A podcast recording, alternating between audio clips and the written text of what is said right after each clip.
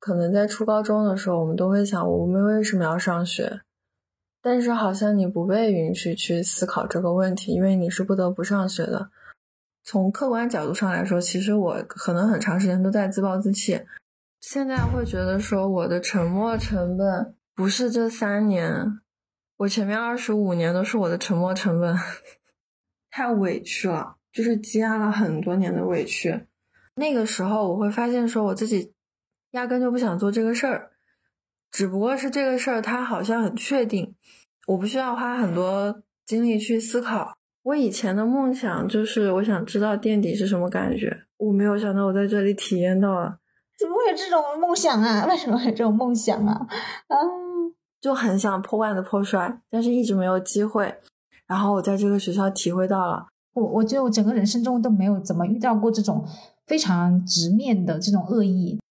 哇，我真的觉得我好无辜，就是我觉得他们都没有把我当个人看过。可能那时候我是觉得我的未来没有什么希望。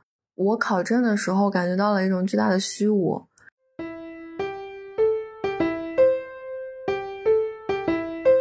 Hello Hello，很高兴认识你，欢迎收听元宇宙。大家好，我是圆圆，欢迎大家关注播客同名微信公众号“元宇宙 Podcast”，会有每期内容的精华部分文字版和一些推荐书影。本期我们讨论的主题是研究生退学，邀请到的嘉宾是我的朋友彩虹。大家好，我是彩虹。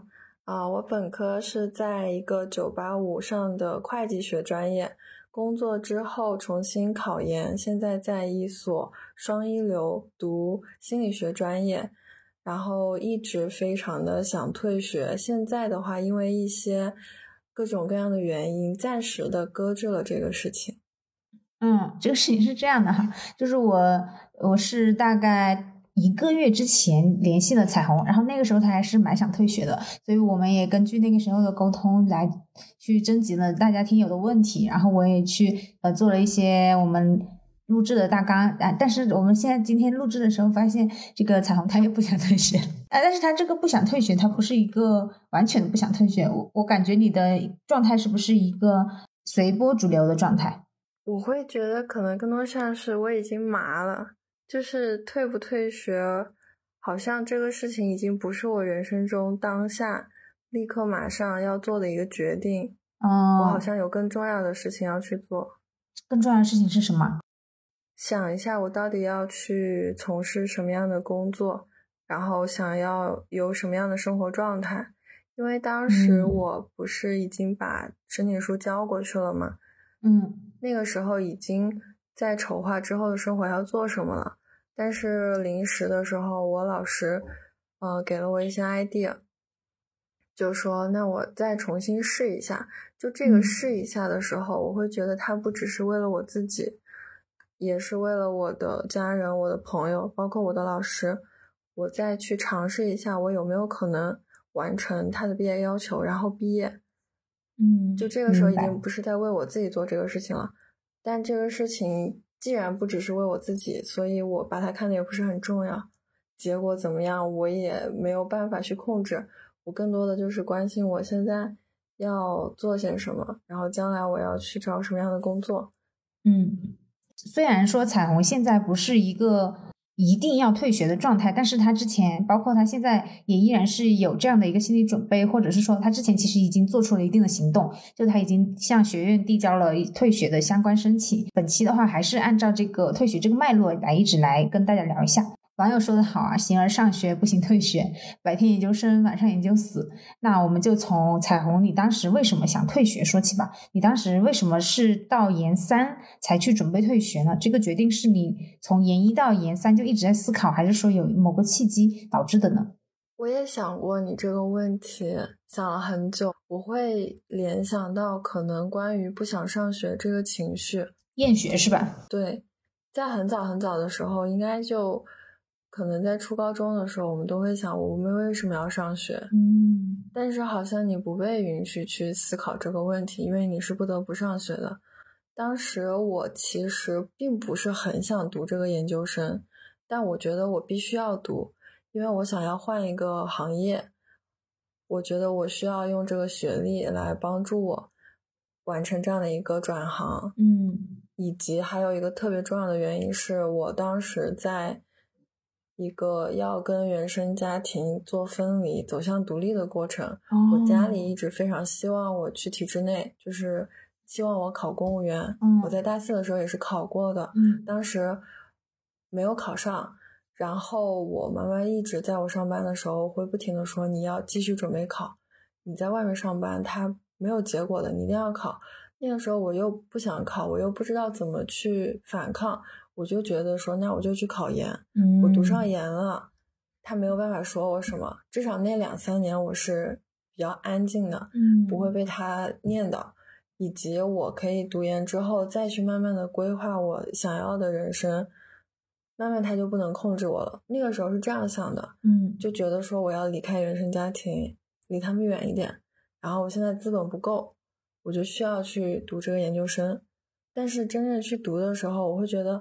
一切都不是我想要的，嗯，但是那种要逃离的心情很迫切，是那种心情让我一直在学校里面待着，就继续上这个学。上到研二的时候，我发现我好像不是那么的一定要去脱离家庭，嗯嗯，会觉得这是一个心态上的转变。我自己觉得说我足够独立了。我就不需要有一个特别大的动作，嗯，然后也不需要那么的决绝。这个时候我就会发现，那我还读这个研究生干什么呢？干嘛在这浪费时间呢？我就觉得我可以放下它了，不要再把它当成我的一个保护伞了。大概是这样的。你说想要逃离原生家庭，你用到一个词叫做决绝。你的意思是说，你读了这个研究生以后，就想彻底的和家里面。决裂这样的意思吗？就是不来往还是什么个意思？差不多是这样的，因为我考完研之后就离家出走了，哦，一直到外面，然后直接去上的研究生，哦，就从我考完研，因为我是工作之后，呃，考的研究生，第一年的时候就是我刚大学毕业，刚上班那一年，我是边工作边考的，嗯，但当时就顾不过来。加上你换一个专业，我发现心理学没有想象中的那么好理解。嗯，它的那些知识其实是很枯燥，很对于我一个理科生来说，我要去理解那么多的文科的一些概念啊，我就简单的这样做一个粗暴的分类啊，其实它不是纯粹的文科理科。嗯，就是以前我可能理解的是公式，但现在我要理解的是很多的概念，很困难。嗯，所以我第一年没有考上，第二年的时候我就想，我需要辞职。我可能要回家考，这样我的成本比较低。但是那个时候在家里待的那半年，承受了非常多的痛苦、嗯压力。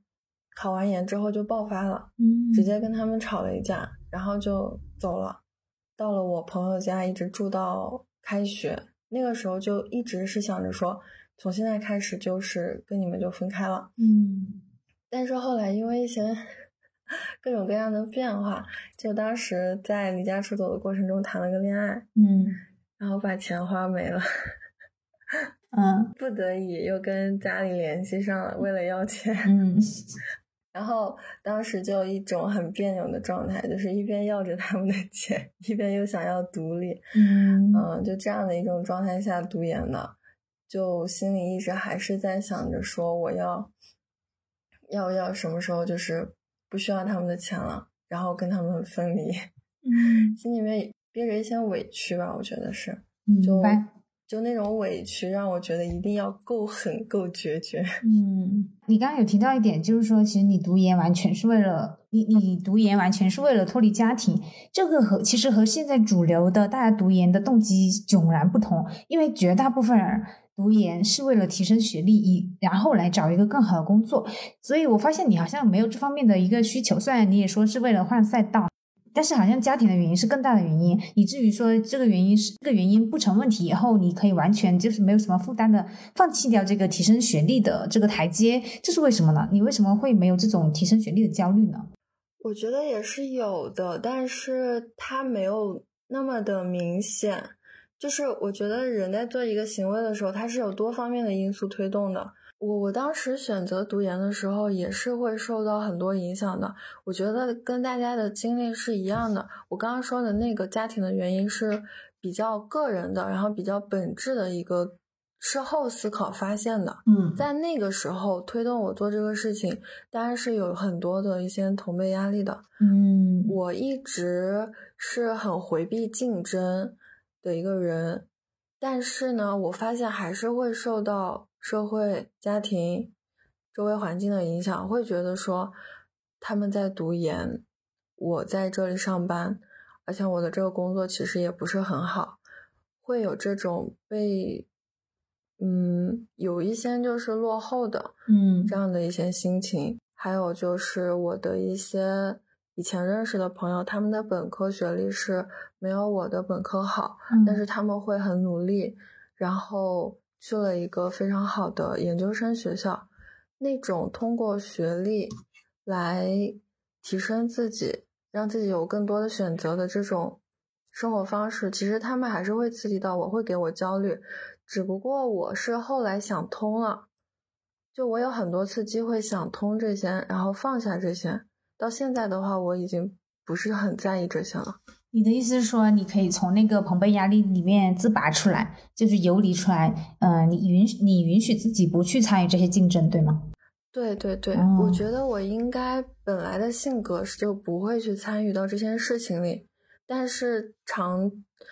就是经年累月的那个教育环境，它是会影响到我，嗯，让我觉得说我还是最好去往前面冲一冲，去分一杯羹，去让自己更安全，会有的。嗯，但是我是怎么放下这些呢？我觉得从我调剂那一刻就已经开始做这个事情了。调剂？你是说你现在的这个专业是调剂上的？我的这个学校是调剂上的。哦，明白。当时我一志愿的时候，其实中间也有很多波折。嗯，我在择校的时候，我一开始择的学校是华东师范。嗯，呃，考虑这件事情的时候，其实都很简单，就是心理学比较好的学校就那么几个。北大、北师大、华东师大、华南师大，那华南师大太远了，不考虑。北大专硕好贵，不考虑。呃，北师大肯定很难考，不考虑。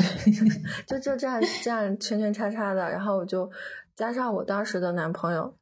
啊，就是前男友在华东师大念博士，就很路径依赖的，就是说我跟他在一块儿嘛，嗯，就是为了跟他在一块儿嘛，然后就去考这个学校。但是呢，我自己心里是很抗拒的。我的抗拒的点是在于，我清楚的知道师范学校的竞争一定很激烈，我很害怕。哦，因为我本科已经体验过了，在学校里面。我会觉得我就是很懵懂的一个人，在这里也不知道自己要做些什么。但是你周围的人就不一定目标清晰，但是他们一定在努力。嗯，这种感觉给我的压迫感是很强的。嗯，是的，嗯，其实刚刚你说就是。呃，你考研的一个很大原因是家里在逼你考公务员，这个事儿其实我还蛮有经验的，因为直直直到今天，我家里也还在 劝我考公务员，而且呃，是的，是的，就是我一跟我妈打电话，她就会问我有没有在学习。今天学了吗？不要荒废啊！什么？你还是要学习一点啊！他经常跟我说这种。然后我以前其实也在节目节目里说过，我以前也是像你一样，就是刚，就是正面给他刚回去，然后就说我不考，什么什么什么，这什么什么什么，你就跟他讲道理，其实没有什么用的，就是他听不进的。我现在采用一个什么政策呢？就是怀柔。就是阳奉阴违，我就说嗯嗯，再学了再学了，嗯嗯嗯，然后呢，我就每年都考不上，就这样就很简单，你知道吗？你就关注一下你们那国考省考的时间，然后是差不多放分了，你就跟他说，哎，有没有考上？这样就行了。我还挺好奇的诶，圆圆，你家里为什么这么希望你考公务员呢？你家里是有体制内的人吗？就我们家里很多人是老师哦。也我觉得也算一种路径依赖吧，你这个词儿用的就是还挺好的。就是我们家族里面，不光是我父母啊，还有其他的亲戚，很多人是在做老师的，所以说。他们就会觉得这个挺，要么你去做老师，哎，要么你就去做公务员，都挺好的哈。而且我妈经常，她跟我，她就是那种很传统的思想，她就说你一个女孩子，就你知道她一只要这几个字一开头，我就知道她要说什么，什么一个女孩子啊要稳定啊，就这种话听得耳朵都起茧。我以前会跟她吵，我现在都不跟她吵了，我就阳奉阴违就好了。真的，我觉得这个是就是最节约力气的一个做法，就是大家都欢喜，你知道吗？皆大欢喜。哦，我明白你，嗯原来是这样子的。嗯我家里差不多，我家里也是，要么是公务员，要么是老师的。嗯我那个时候，但是我跟你可能，可能我们会不会性格不太一样？我从小就会阳奉阴违。哦你从小就会阳奉阴违，那我是最近才学会阳奉阴违的，因为实在之前吵得太厉害了，就吵得精疲力尽，但是又没有什么结果，嗯而且我就觉得，就父母也老了嘛，咱二十多岁了，他们也就年过半百了，我觉得你老跟他吵有什么意思呢？这个山高皇帝远的，你跟他去这个网络一线牵，跟他吵个毛，跟他吵个啥呢？是吧？干脆就是你让他安心算了，反正他也不知道你在干嘛。哦，那还确实是蛮有趣的，嗯因为我家里面是属于那样，我小时候就是很早我就开始会听但不做，嗯就是我会说啊好，然后我不做。嗯我妈早就发现我跟我爸都这样，啊，她经常骂我们的时候就是这样骂的，她会说你们两个人答应了，然后不做。每次都答应的好好的，就这嗯。样也让他很生气。嗯就是我跟我爸这样应付他，但是我们一直觉得说这样子可以回避掉跟你直接起冲突嘛。嗯。直我是直到最近一两年的时候，我开始跟他吵架了，嗯，然后我发现我妈还挺接受的，哦，她好像比起你去欺骗她，就是让他不断不断的，就是有希望，然后期望又落空，他好像宁愿你直接给他个痛快。我才知道我妈是这样子的，嗯，但我以前就非常讨厌去跟他产生冲突，所以我其实没有让他了解过我的真实想法。哦，我妈妈也是从我读研开始，她每次给我发信息都是刷题了吗？学的怎么样了？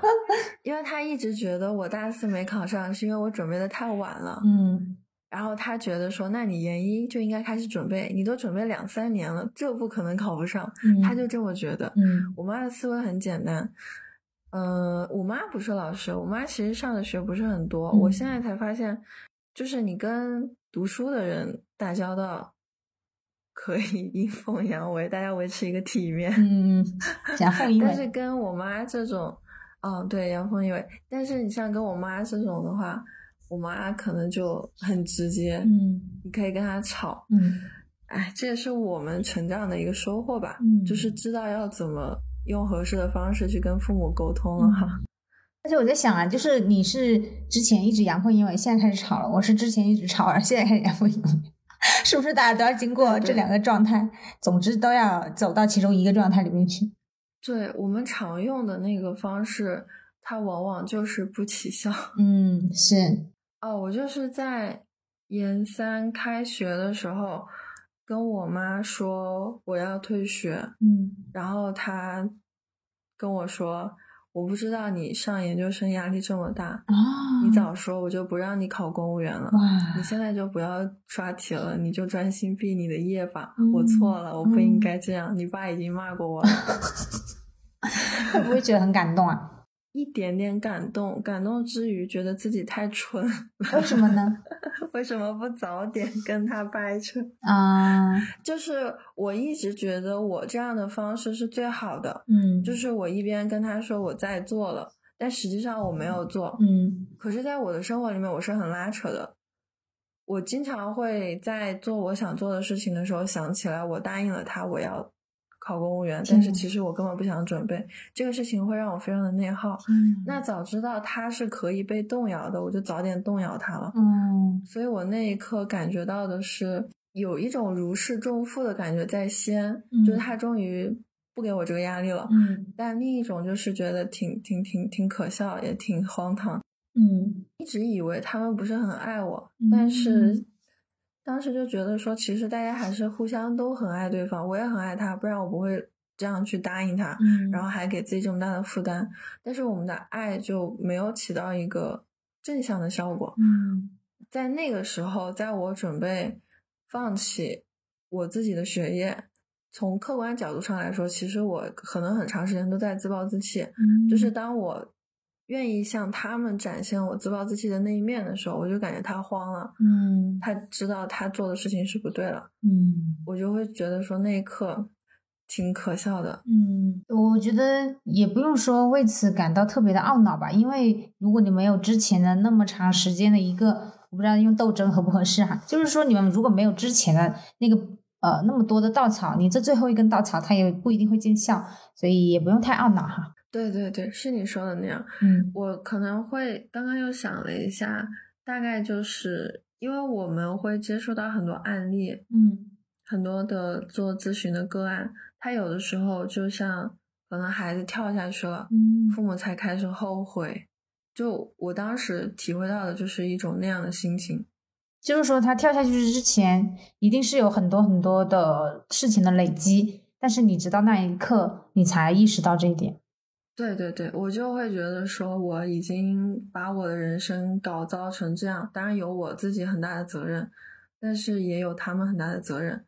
到这一刻，哦，我才知道说，其实不全是我的责任，嗯是他们给了我非常大的压力，而这个压力，他们是可以撤掉的。嗯，我一直以为他们是做不到才会这样。明白。那你这个研究生，实话说到现在这个结果的话，也算是有收获了。就是你如果不上这研究生，你可能永远也不知道这一点。对，其实我挺满意的了，嗯因为我在研一研二的时候跟我父母的交流其实很少了，嗯我回去的也很少，我们也不怎么打电话了，也不怎么发微信。在我大学的时候，我妈就是那种，她每天要给你发信息，问你吃了吗？嗯几点睡的？然后你要是可能五分钟、十分钟没有回信息，他就开始打电话了。天呐，打不到你电话，他就开始打我室友的电话。天呐，他有很深的那种不安全感，我也不知道来自哪里。嗯，他老会担心我出事还是怎么着的，嗯就只要不回他信息，嗯所以我，但是他又会这个行为让我非常的不想，不想看手机。我手机常年是静音的，嗯我一听到电话铃声，我是有点恐惧的。嗯，然后中间我考完研跟他们大吵一架，就离家出走大半年嘛。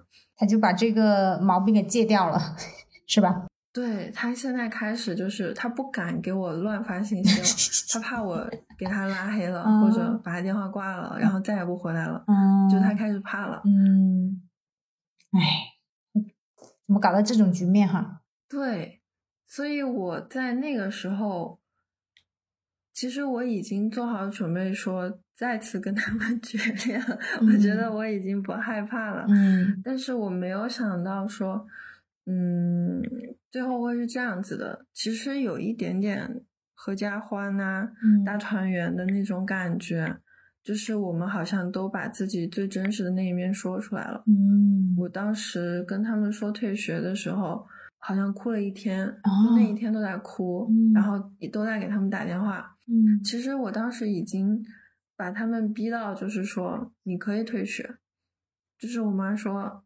说你你可以退学，我没有办法逼你，嗯，但是我希望你过几年，就是就是你过几年之后，你不要怨恨我们，说我当时对当时你说要退学的时候，我没有推你一把让你继续读，嗯。然后他那样说的时候，我就觉得说，就觉得他说的还挺有道理的，嗯我没有去考虑我自己以后会不会后悔，我一直想的可能都是他们会不会怪我，嗯。然后我怎么样才能够让自己摆脱这种愧疚感。嗯。然后那一下的时候，我说那我再再去试一下吧。嗯是的，那个时候是第一次跟他们提，嗯。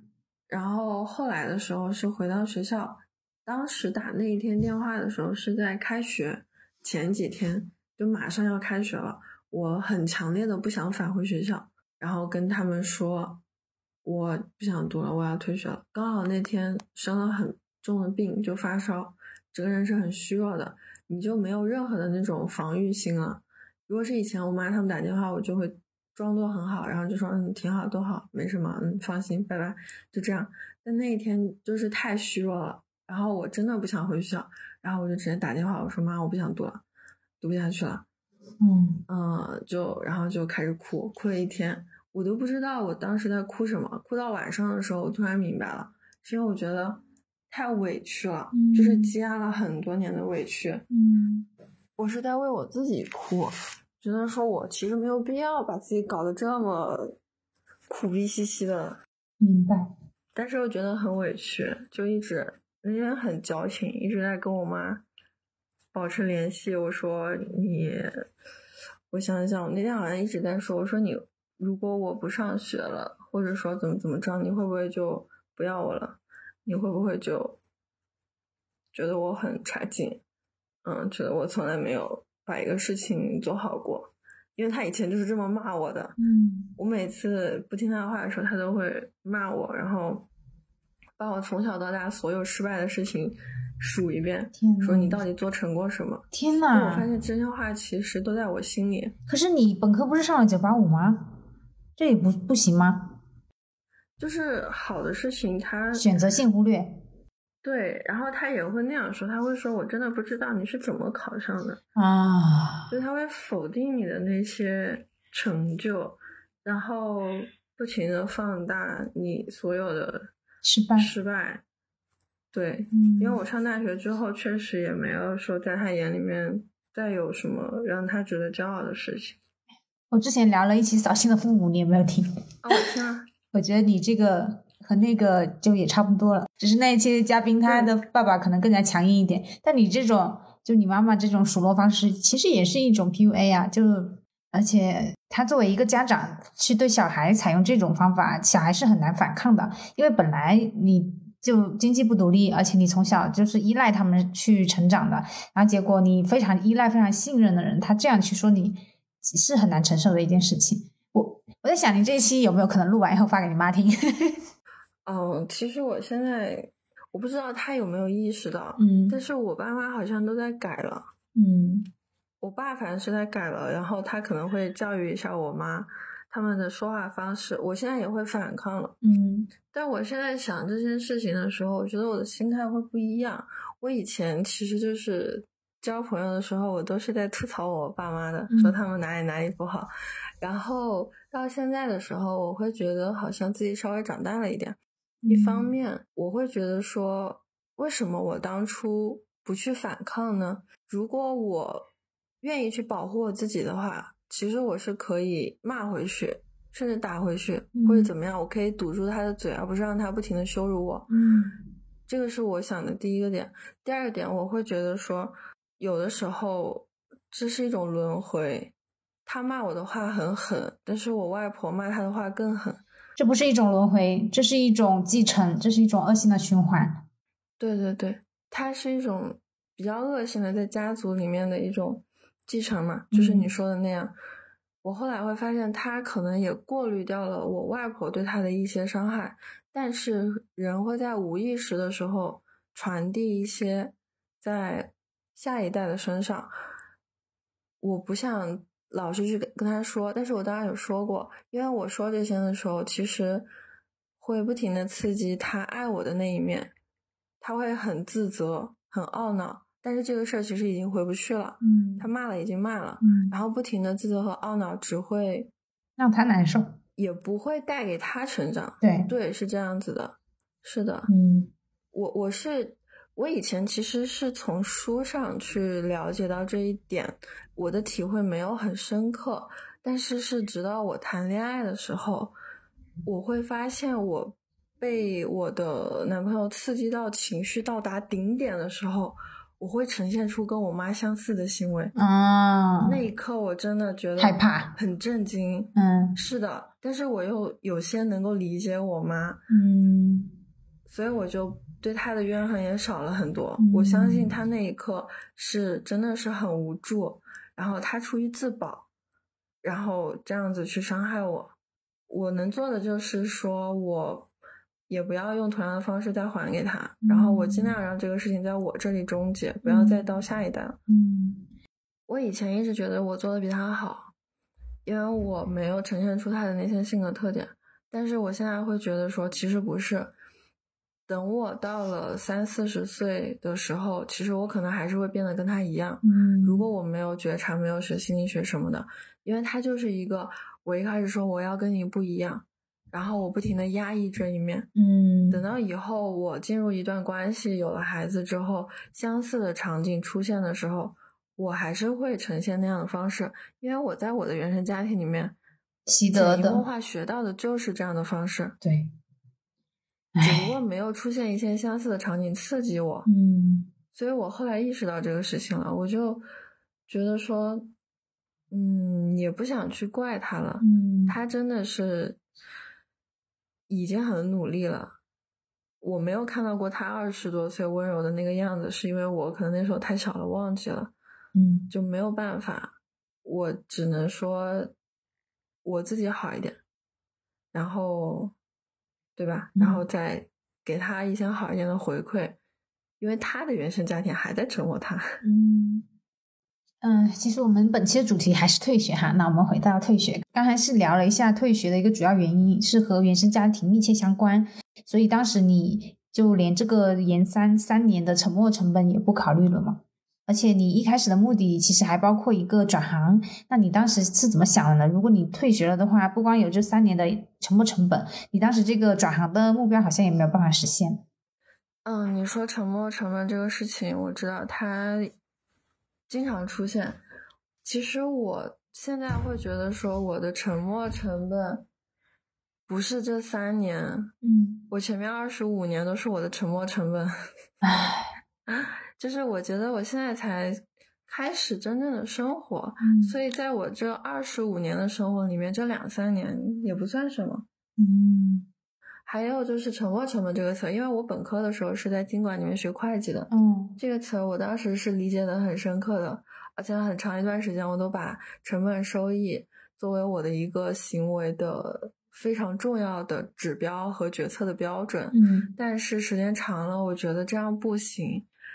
我明明是个人，我一直把我自己往一个理性经纪人的方向逼，嗯，逼的时间长了，我觉得我好像在变态。哦，可以理解，可以理解。对我真的觉得我，我本来就过得挺工具人的，然后我找到了这个方式，在追求一个极致的正确，追求的时间长了，我真的觉得我自己好像不太正常。嗯然后我就非常的不想再继续在商业里面，在钱啊里面，所以我才换专业的。那你还打算转行吗？对我，我会转到心理学相关的一些行业里面。那如果没有拿到这个学位，你将怎么去转行呢？一个是它本身带给了我收益，嗯这个对我来说已经还蛮足够的了。我能不能去再帮助别人，这个属于需要再慢慢的去考虑。嗯，它倒也不是我有一个研究生的学历就能够做到的。是，但你没有这个学历会更难做到，会非常难做到。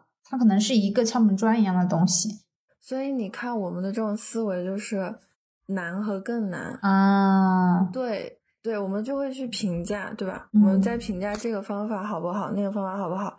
但是实施方法的是人啊，嗯，人是有很多主观能动性的。同样是一个方法，同样是读研，我们就举这个例子，同样是读心理学的研究生，有些人学的是学硕，有些人学的是专硕。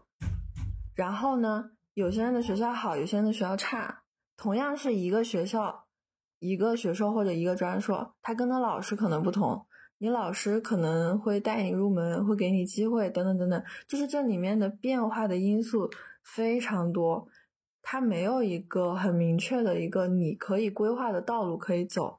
但是只要你想，你的人生还有几十年，嗯你就是一个早晚的事情。嗯，心态很好。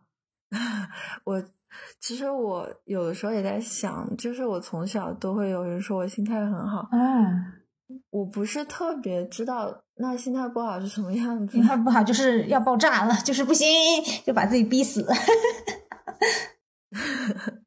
对，我觉得可能有的时候人太追求一个确定性了，压力就会很大。嗯我我以前是不追求确定性的，但是在我受挫的大学四年里，我觉得我开始去追求确定性了，在我妈的一个逼迫下，然后我发现你没有办法追求确定性，因为你就算追求确定性，也是需要人努力的。嗯。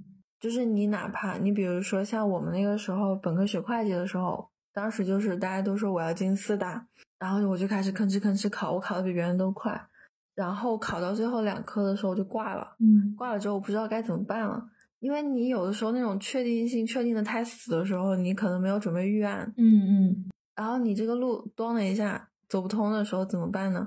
就傻了后来。我才知道，其实对你需要准备预案。我当时是真的傻了，我不知道该怎么办了。那不能重考吗？可以，但是我当时是不想考了。嗯就是那个时候，我会发现说我自己压根就不想做这个事儿，嗯只不过是这个事儿它好像很确定，我不需要花很多精力去思考应该怎么办。我就觉得说我考，然后我去实习，然后我就去那儿上班，就这么想。然后我也没有去想细节的，就开始做。然后做到中间断了的时候，我就突然开始想，哎，我真的想做这个事儿吗？因为嗯我很明确的不想再考了。嗯十四门啊，我感觉人都考傻了。嗯，那你还挺厉害的耶，过了十二门。嘿嘿嘿对，但是我会觉得我没有学到东西，啊，我只是单纯的在考试，哦，明白。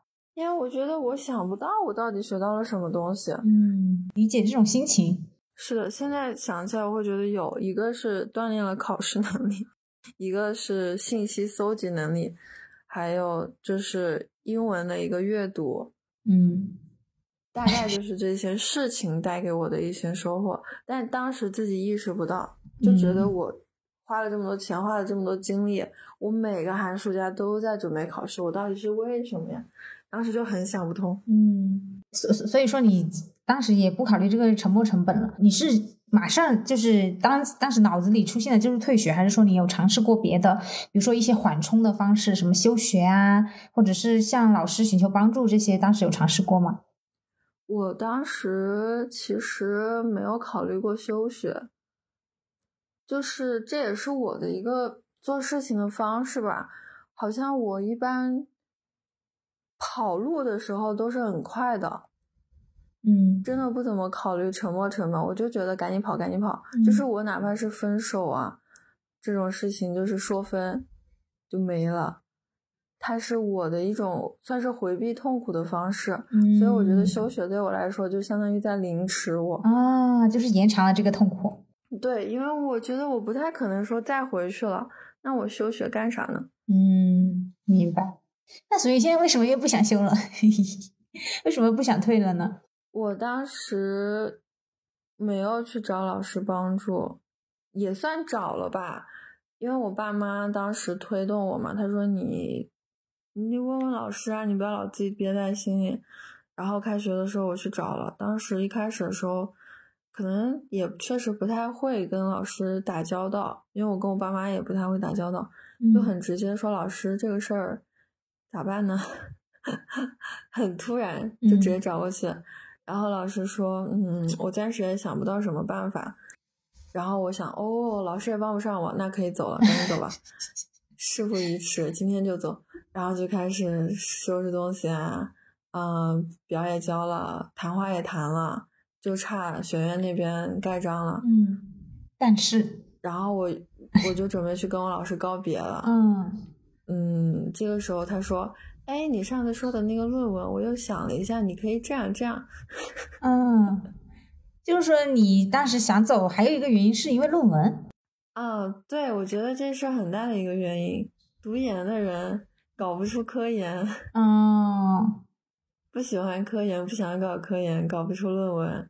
我觉得这个肯定是主要原因，不能说主要原因吧，重要原因。嗯，我们先来捋一捋这个问题，就是你想要退学，到底是怎样怎样的原因？到底是哪几个原因？我们先捋一捋这个大的框架。刚刚提到的第一个原因是和父和原生家庭和解了，然后觉得这个可以不再别扭下去。第二个原因是，你刚刚提到有个论文的原因，就做不出科研，然后想走，还还有别的原因吗？我觉得还有就是对这个环境的本身的不适应吧。嗯还有，我想通过退学来修正一下我的人生，在错误的道路上不要再往下冲了。哦我当时会充分的意识到我在做很多错误的事情。我在学心理学的过程中，我发现它也没有我想的那么简单，我也没有我以为的那么适合。你选择任何一个行业或者专业，你都是需要付出足够的努力。嗯当你擅长它的时候，你就会喜欢它。所以我突然会觉得说，如果我当时能有这一份心情去学我的会计的话，其实不见得就做不下去。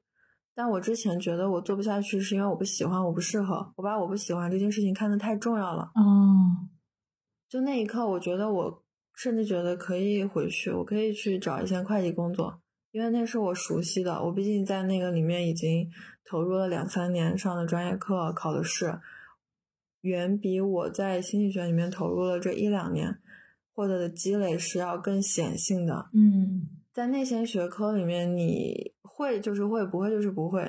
但是在心理学里面，我觉得你会不会这个事儿，它就非常的学模糊。对，是的，嗯很模糊。你哪怕是做科研也好，这些东西很难界定，它充满着不确定性。你给人做咨询的时候也好，它的不确定性就更多了。这种不确定性当时真的就让我觉得很折磨，我就很想修正。毕业论文我也不想做，因为我一开始就是奔着学咨询来的。嗯然后我真的不知道心理学要这样搞科研，看文献真的很痛苦。我觉得我不太会搞这些文字工作，嗯嗯，我不太喜欢做这样的事情，所以也没有指导。我们的师门也比较薄弱，嗯，然后我上一届的师姐延毕了，哦，我就会觉得说我大概率也就是延毕吧，延毕也不知道能不能毕业，就不想在这耗着了。我觉得你这么搞一遭，你那老师应该不会让你延毕的，他肯定巴不得你快走。我 老师现在可好了，他无所谓。嗯，他就是真的是你们爱咋咋。我想问，因为你有说本科其实是九八五，然后研究生这个学校是调剂过来的，就是说研究生其实不是九八五，它的层次是比本科低一些，对吗？对，这么定义的话，应该是低很多，就是一个双非吧。嗯，那从本科九八五，研究生双非，这个所这个研究生双非，它是不是影响你退学的一个很重要的因素啊？我觉得它是属于那种这里起火了，然后你还添一把油进去的一个东西。就是你在想退的时候，你会觉得说这是一个非常好的借口，说服谁都有用，说服自己也有用。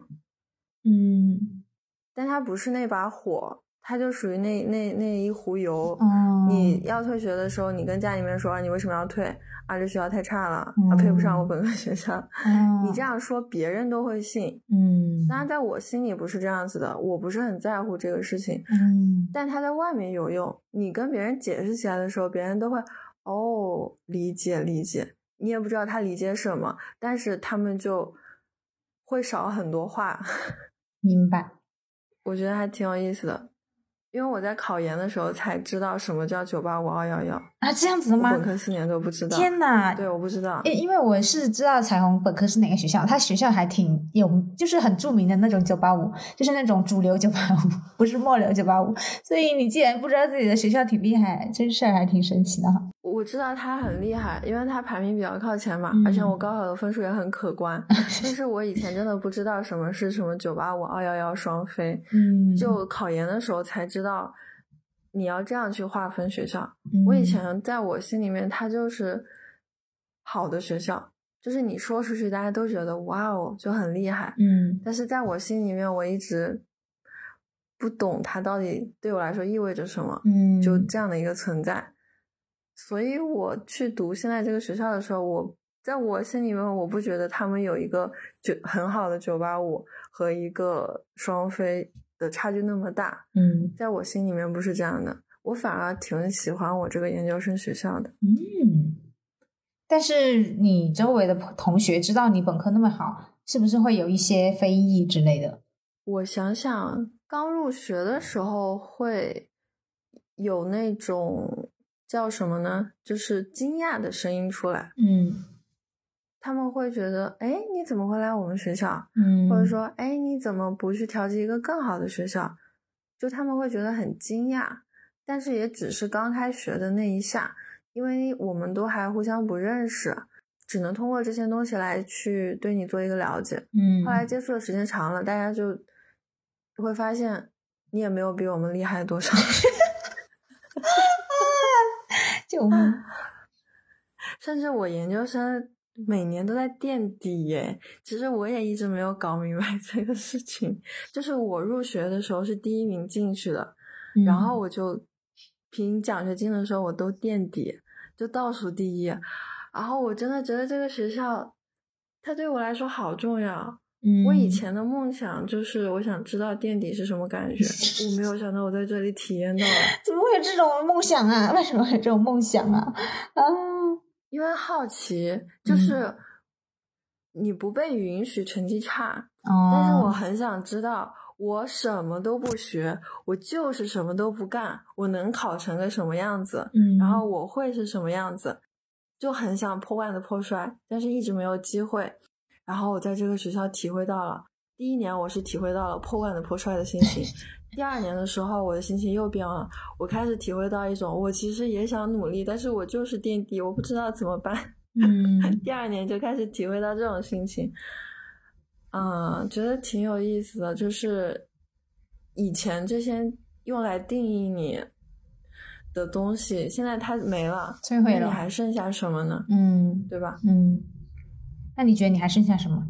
就剩下我自己啊，好吧，我觉得也挺好的，嗯，因为我可以说一个感觉，就是以前的时候，你像我家里面，我们体制内的大家一个单位的都住在一起嘛，大家互相都认识，然后人家会说，哎，你这次月考听说你考得很好呀，然后或者我考上大学之后，哇，考了这么好的学校啊，就是每次跟这些大人或者跟那些大人的孩子交往的时候，我都觉得他们不认识我，他们只嗯认识我的成绩。嗯，只认识你的标而且你也没有，办法，对你没有办法跟他去说别的东西，他听不见，他只会嗯说，啊，你有没有什么好的学习方法？或者他可能觉得你成绩好好，他不想跟你说话，他自卑了。是哇，我真的觉得我好无辜，就是我觉得他们都没有把我当个人看过，就很讨厌。嗯真的，我每次都是笑一下，哼哼哼，嗯，然后我也不想说什么，嗯真的很无语。但是，而且我有的时候就是你有时候出去跟别人玩儿，你比如说那时候去考驾照，干嘛？嗯可能我印象特别深刻，就跟一个女孩儿，其实我也很愿意交朋友的，嗯我们聊得很开心，我们住在一个标间里面，第二天考试，然后聊着聊着聊着就聊到学校上面，他会说，哎，你是哪个学校的？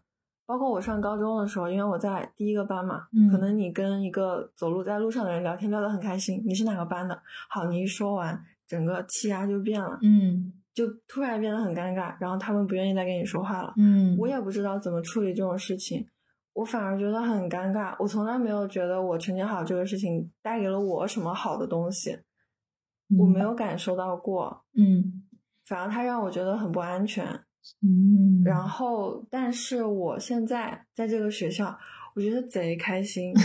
我就去外面的时候，我从来不会说我本科是哪里的，我就说我是哪个学校，然后别人就哦，然后继续跟你说话，嗯，然后或者你是怎么怎么样，就这个事情就不再重要了。嗯我很享受这种感觉，嗯，我会觉得这种交往是非常的，嗯，正常人与人之间的，对，是一种正常的交流。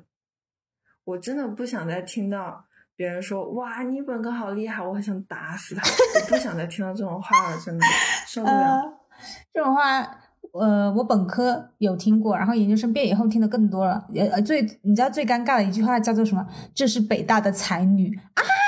北大的才女、这五个字简直就是太恶心了，你知道吗？一说出口，我整个人都不行了。嗯、然后还有懂你说的这个感觉。嗯还有就是像你说那个呃，就是你说就是整个气氛尴尬。我之前有过这样一个体会，其实我之前不，其实我我到目前为止就一次这样的体会，之前都没有。一般因为大家一般听，我本科也还可以，然后听说这个硕士的反应一般就是像你说那种哇之类的。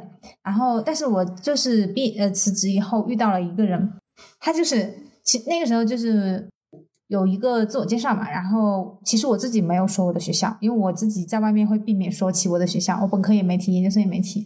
但是呢，那个当时在那个场合里面有一个人，他是知道我的学校的，然后他是整个 hold 这个 hold 住这个场面的那个主主持人之类的角色，他就 Q 了一句，他就说圆圆是北大毕业的。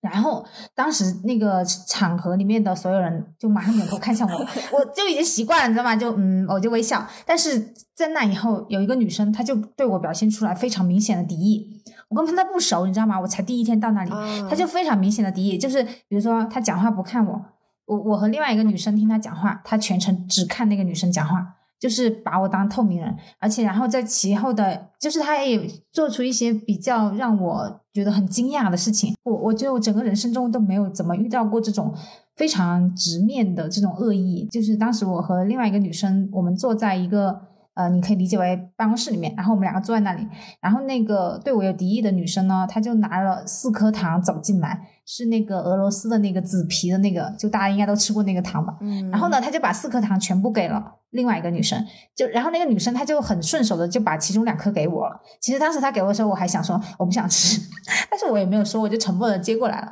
但是我接过来这两颗糖以后，那个对我有敌意的女生，她就说：“你为什么要把我给你的东西给别人？” 啊，当时啊，我心想啊，怎么怎么就我没有遇见过这种人，你知道吗？然后我就晚上默默的把那两颗糖还回去了，就是。然后，因为然后那个给我糖的女生也觉得很尴尬，但是我就当时我就愣住了，我心想啊，为什么？就我感觉我的人生中没有遇见过这么赤裸裸的恶意，他为什么要让在座的所有人都尴尬呢？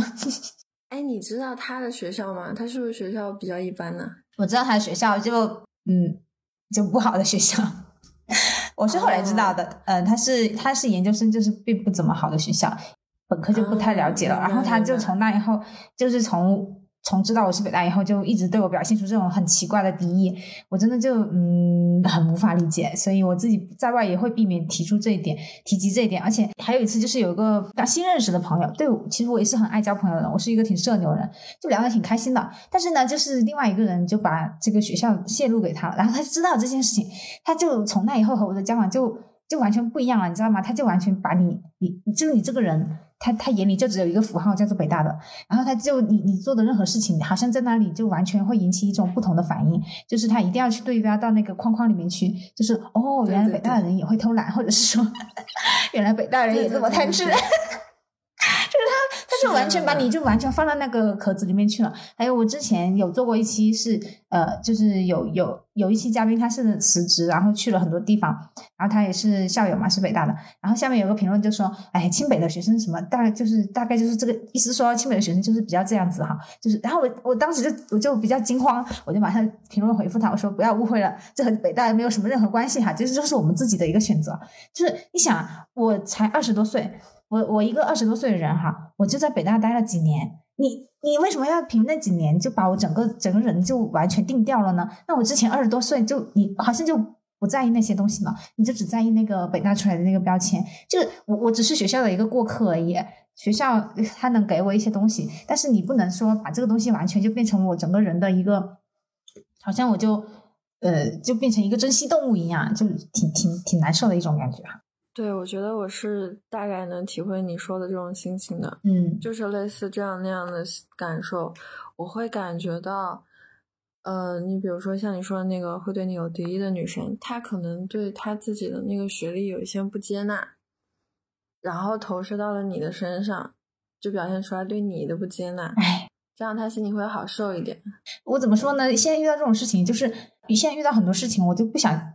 我都不想去探究原因了，我管他怎么想，就你老去探究探究，就我我感觉这个事儿嘛，它就有点像那个面试一样，就比如说你面试挂了，然后你老在那复盘，就你在想我到底是哪一个环节没有做好，是开场白还是什么什么什么，是哪个问题没有回回答好，但是你实际上你永远没有办法得知正确的答案。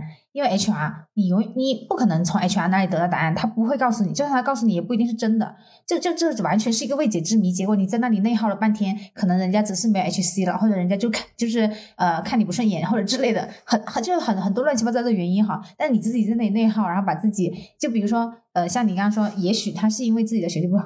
啊，然后怎么怎么样？这个也许是一个原因，但也许有别的原因，对吧？但是我就会觉得说，我现在已经懒得去管别人怎么想，就我不 care 了，他爱怎么想怎么想。你的意思，我复盘的用意是下一次更好的攻击回去。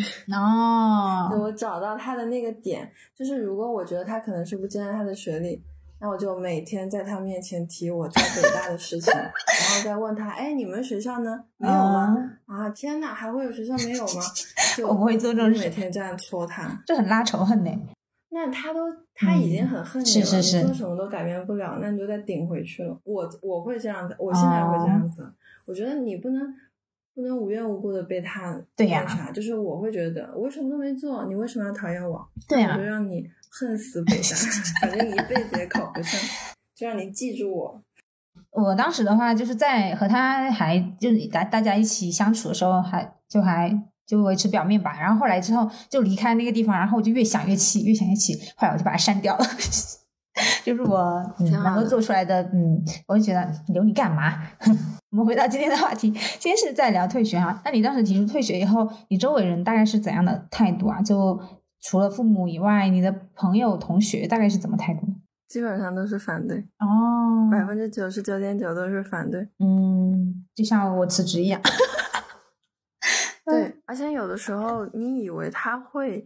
是那个支持你的人，但他恰恰是反对声音最大的那个人。我觉得这个是让我比较没有想到的。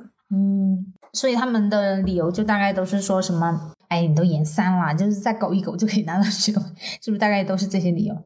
对，差不多都是这样嘛，就是没有毕不了业的硕士，然后你都到这一步了，你再坚持坚持就。结束了，然后或者说你可以找老师啊，你可以找师兄师姐啊，你实在不行你花钱去请人辅导啊，怎么怎么怎么样，就是你一定要读下去，嗯，就各种各样的说法都会有，甚至他已经开始说你的题目是什么，我来帮你查，然后我来帮你什么，还有人就是会说，呃，你不要退，你休学行不行？你可以来我这住，然后呃，你就当是为我读的行不行？啊，我没有读过研究生。到后面，你如果实在要退的话，我陪你去办手续。我当时都是一头雾水，我就觉得你真的分得清这是我的事还是你的事吗？嗯，那要不你来读也行，但是我还是要退我的，你可以去考一个。但是你不觉得很感动吗？有人愿意这样子？我不觉得啊。如果是我，哭死。我不觉得很感动。嗯，我会觉得说你这个时候也看不到我要什么呀。嗯。明白我需要的是你跟我说，那你就退呗，这有啥？嗯，还有很长的人生，嗯，你还可以做很多的事情。我觉得我需要的是这个，但他们都在啊推你一把，逼你一把。我觉得我不需要这样子的，明白？可能难道真的我跟别人不太一样吗？我 也一直没有搞明白这个点。我有被我前任说过，他说我的脑回路跟别人不一样，也没有，因为像你刚刚说。就是知道你想要什么这个事情，我就想到我有一个朋友，就是他准备辞职，然后我是支持他的，我就想到其实我是愿意支持他的，就我知道他要什么。我觉得就是你不要轻易去怀疑自己，然后不要轻易的相信别人对你的评价，赶快把你前男友评价你那一句忘掉。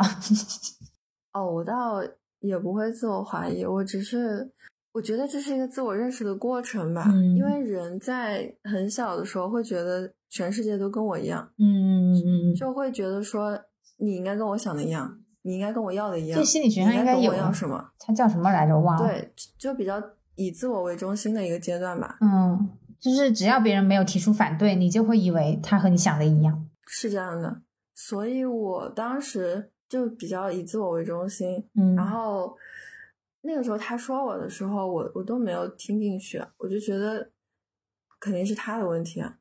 其实他不懂我，他就这样把我说的这么大。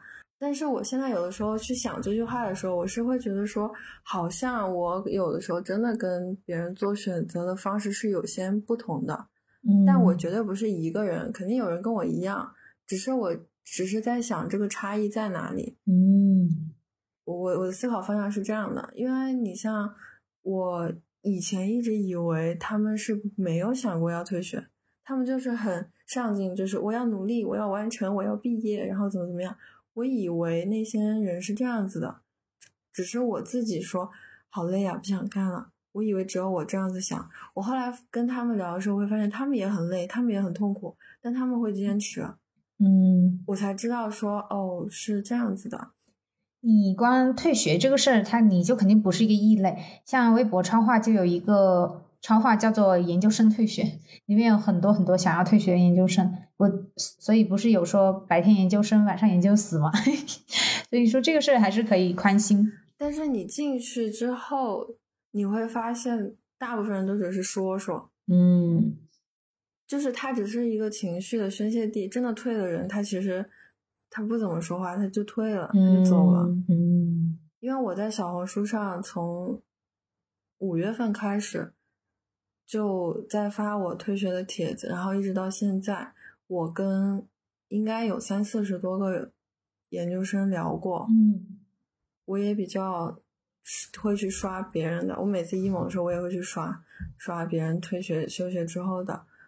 我慢慢的开始会摸清，就是有很多人他说的厉害，但他其实 完全没有想过要退。嗯，不是说没想过，就是他不可能去做这个选择。嗯可能因为家庭，因为评价压力等等等等，就是在他这里做这个选择是几乎不可能的。他的意愿有，但是他的意愿不重要，嗯，这种挺常见的。明白，就像辞职一样嘛，每天就是 有的人就是说了五百回，但是也没有辞。是的，是这样子的。我觉得人好像，包括我现在回想，我那个时候天天说我要退，我要退，我心里面也没有说真的就走到那一步了。嗯我还只是一个产生想法的阶段，没有到行动。但我后来真的要行动的时候，我其实已经不会去说了，嗯，我已经在做了。嗯我想的那个阶段，我就跟好多朋友去说，我说嗯我想退学了，怎么怎么怎么样，我不想读了。然后他们会说：“哎，你不要退。”这个时候我是会动摇的，嗯我会觉得说，嗯，还是对，还是要多考虑一下，不要这么冲动，不要这么鲁莽。等到我后来慢慢慢慢慢慢觉得说我真的要退的时候，就条件都具备了的时候，我已经在行动了。这个时候我跟别人就不是聊了，我只是告知事儿提起来，嗯对，只是告知。然后可能他们会说，哎，你不要。这个时候我也不会去跟他们有过多的争论，嗯我会去观察他是怎么想的，这也是一个了解朋友的机会。但是我的想法不完全不会动摇。虽然我嗯去办手续的时候，辅导员啊、书记啊他们会劝嘛，但我很顺利，就聊个几分钟、半个小时，他们看得出来我很坚定，是因为我前面已经跟很多人聊过了，嗯 他们会有什么话术、什么套路，我好像都已经应付过了。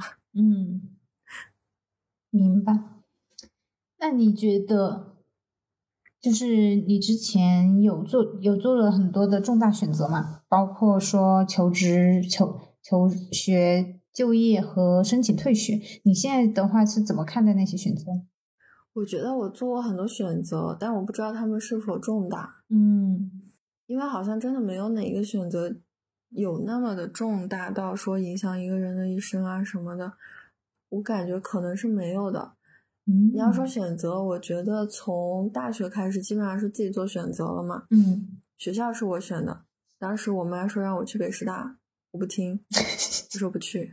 嗯，你要是去北师大了，你考北师大研就简单多了。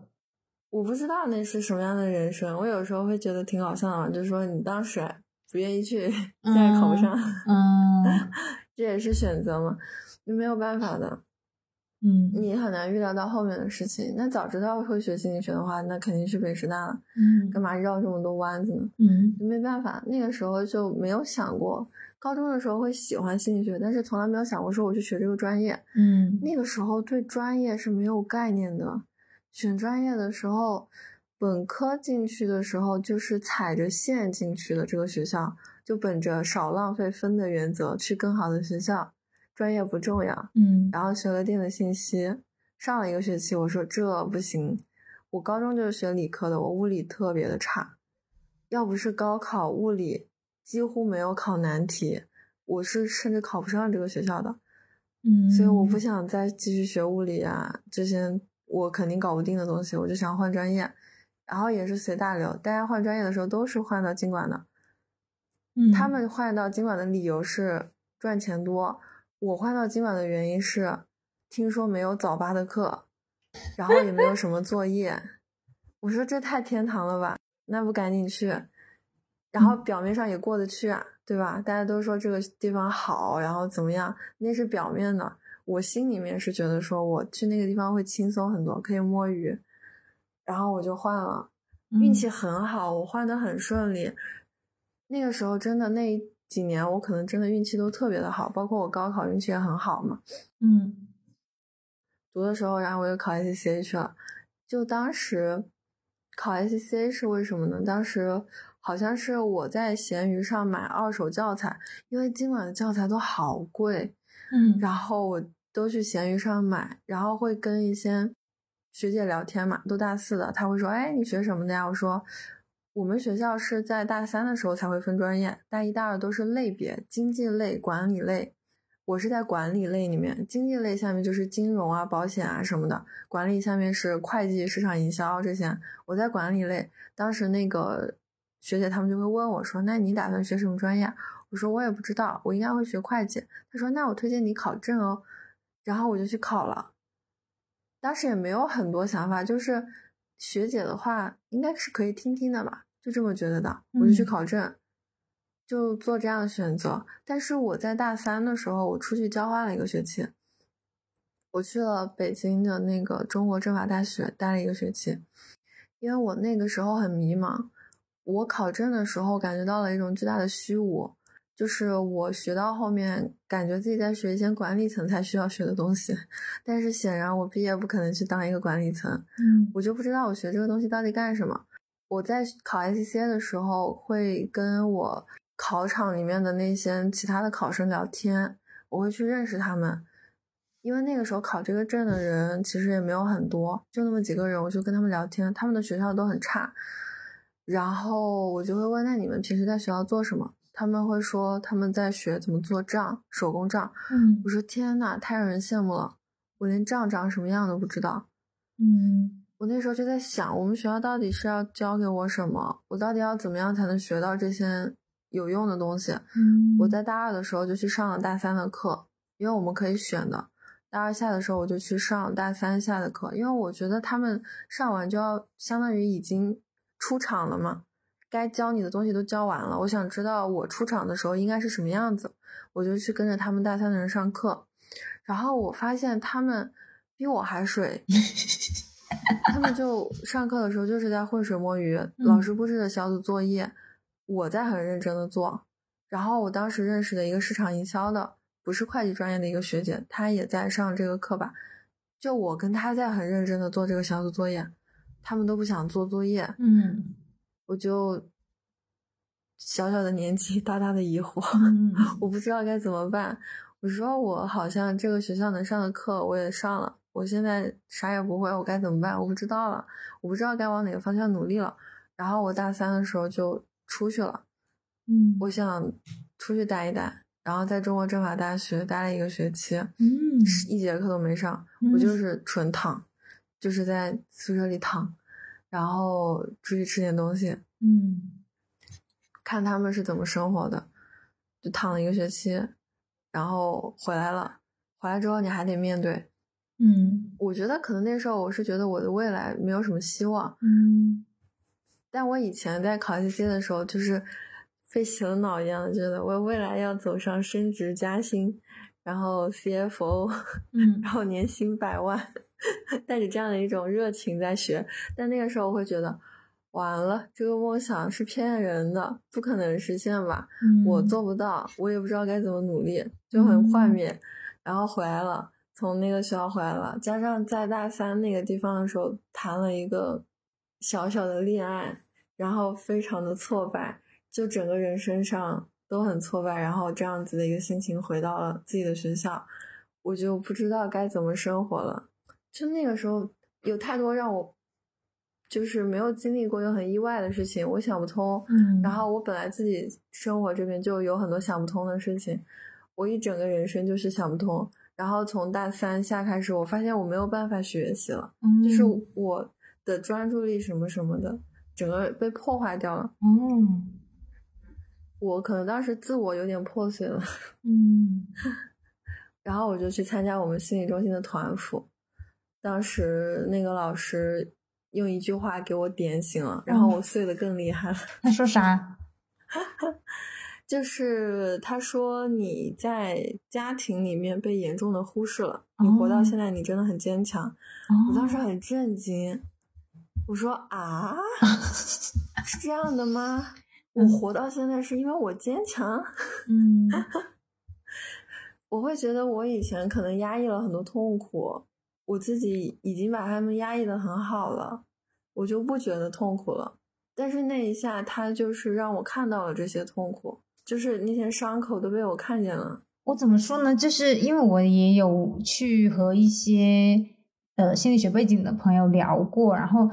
我就发现这个事情是这样的，他会就是学心理的，他就比如说他就是一个心理医生，他会给你下一些断语，这个断语它其实是一种外部评价，这个外部评价不一定是正确的，但是如果你就就像你说的，其实你一开始听到这个观点，你是很不理解，你你完全没有往往这个方向想过，但是如果你越往他那个方向想呢，你就会越越来越相信这个观点。我觉得这个。嗯，就是你这个东西和上面有什么区别？只是他他只是不同的人，他有不同的背景，然后给你一些外部评价。我觉得还是不要过于的去相信他比较好。我明白你的意思，但是他说的那个话是真的。嗯，就是你可以把它理解成一个深陷泥潭的人，他还在不停的扑腾，他其实只会越陷越深。是因为他不知道他在泥潭里面，嗯，他可能以为他在爬山，嗯，只是他很困惑，为什么我老爬不上去，甚至还在往下掉。然后这个时候，可能有一个路过人过来跟他说：“其实你现在在泥潭里，嗯，就是你知道你的处境之后，你才能去找到一个正确的方式，而不是用一个错误的方式让自己掉得更厉害，不停的消耗自己。”我是这么理解的，嗯，因为当时他。我们会这样说嘛，就是你在听一个东西的时候，不仅仅听的是那个话语，你会产生一些感受的。他当时说这个话的时候，我哭了，我哭了好久，我会觉得被他共情到了，嗯，但是我自己的能力又不足以去认识到我的处境。嗯，他在说这个话之前，当时已经是快结束了，就是我我有困惑，但是我不知道我的困惑是什么，然后他给我了一个这样的反馈。其实我觉得对我还挺重要的，让我知道我的痛苦的来源是什么。嗯，我我觉得我父母他们就是我说不清楚那个痛苦是什么。我觉得我很痛苦，但是我说不清楚。然后他给我的痛苦做了命名，我的痛苦是因为我被忽视。然后后一句的话，他可能是在给我一些肯定和鼓励，就是让我知道我其实很有力量。嗯，但我可能看不到，我觉得我自己很差劲，但是他告诉我说你其实活得很坚强，嗯，他是给了我一些指引的，让我意识到，哦，其实因为你想我那个时候确实是在困境里了嘛，我不知道未来怎么办，然后感情上又受挫，我那一刻觉得自己很不好，但是在那一刻之前那么多年的人生，我不也过来了，而且过得很好吗？也做了很多东西出来，是因为我那个时候有很多力量支撑着我自己。只不过这一刻，外境的这个挫折太大了，我一下就被打垮了。但我身上还是有力量的，只是我不知道。我是这么理解他说的话的。明白。那你现在会觉得人生是有意义的吗？我觉得每一分每一秒都是有意义的，嗯这个意义是我们自己创造的。嗯，很老套的答案。对对，确实很老套。就像我前面不是说，我没有想到我跟我爸妈的关系最后是以一个合家团圆的方式结尾的。嗯，然后我突然就能理解很多电影电视剧到最后强行大团圆。我现在不觉得他们是强行大团圆了。嗯，这就是。这可能是有一些家庭，应该不是全部，在某一些家庭里面的一种属于家人之间的牵绊。嗯，我对你有爱，所以我选择不跟你吵架，我去隐忍你，但是太痛苦了，所以我在逃避你。而对我父母来说，他们就是我很爱你，所以我想帮你做很多事儿，但是你又一直在跑，所以我只能不停的抓你，不停的控制你，因为我很害怕你会离开我。嗯，就我们在这样的一个怪圈里面绕。最后，可能我们打破了这个循环，我们可以重新建立一个相对健康的、正常的家庭关系。它看起来就是一个大团圆。嗯，那你以后有什么打算吗？我也不知道我以后有什么打算。其实我想过，但是我觉得我想不明白，因为很多选择不是我的主观努力就能够做到的。你像我现在暂时说不去退学了，我在做开题，然后之后做实验，但是能过吗？我不知道。嗯，明白。我以后的打算就是找一个稳定一点的工作，然后跟他一起好好生活，攒钱买个车，大概就是这么一些比较粗糙的打算。具体是什么样的工作，我也不知道，就是能找到什么样的就干什么样的。就你现在已经把自己从那个评价体系里面自拔出来了，拔出来了。那个确实就是自己构建的，不对，别人构建，自己选择参与，很厉害耶。嗯，好的。呃，本期的话题呢，其实是研究生退学，但是我们在这个过程中聊到了很多很多分支的内容，包括原生家庭，包括个人成长，哈。好的，那我们本期内容就到这里，说出来就好了。希望这一期内容能给到你一点点安慰。欢迎大家进群一起聊天，还有关注我的微信公众号“元宇宙 Podcast”，有每期内容精华部分的文字版哦。还有小红书“小圆壮士”，或者通过邮箱与我联系。那我们下期再见，拜拜，拜拜。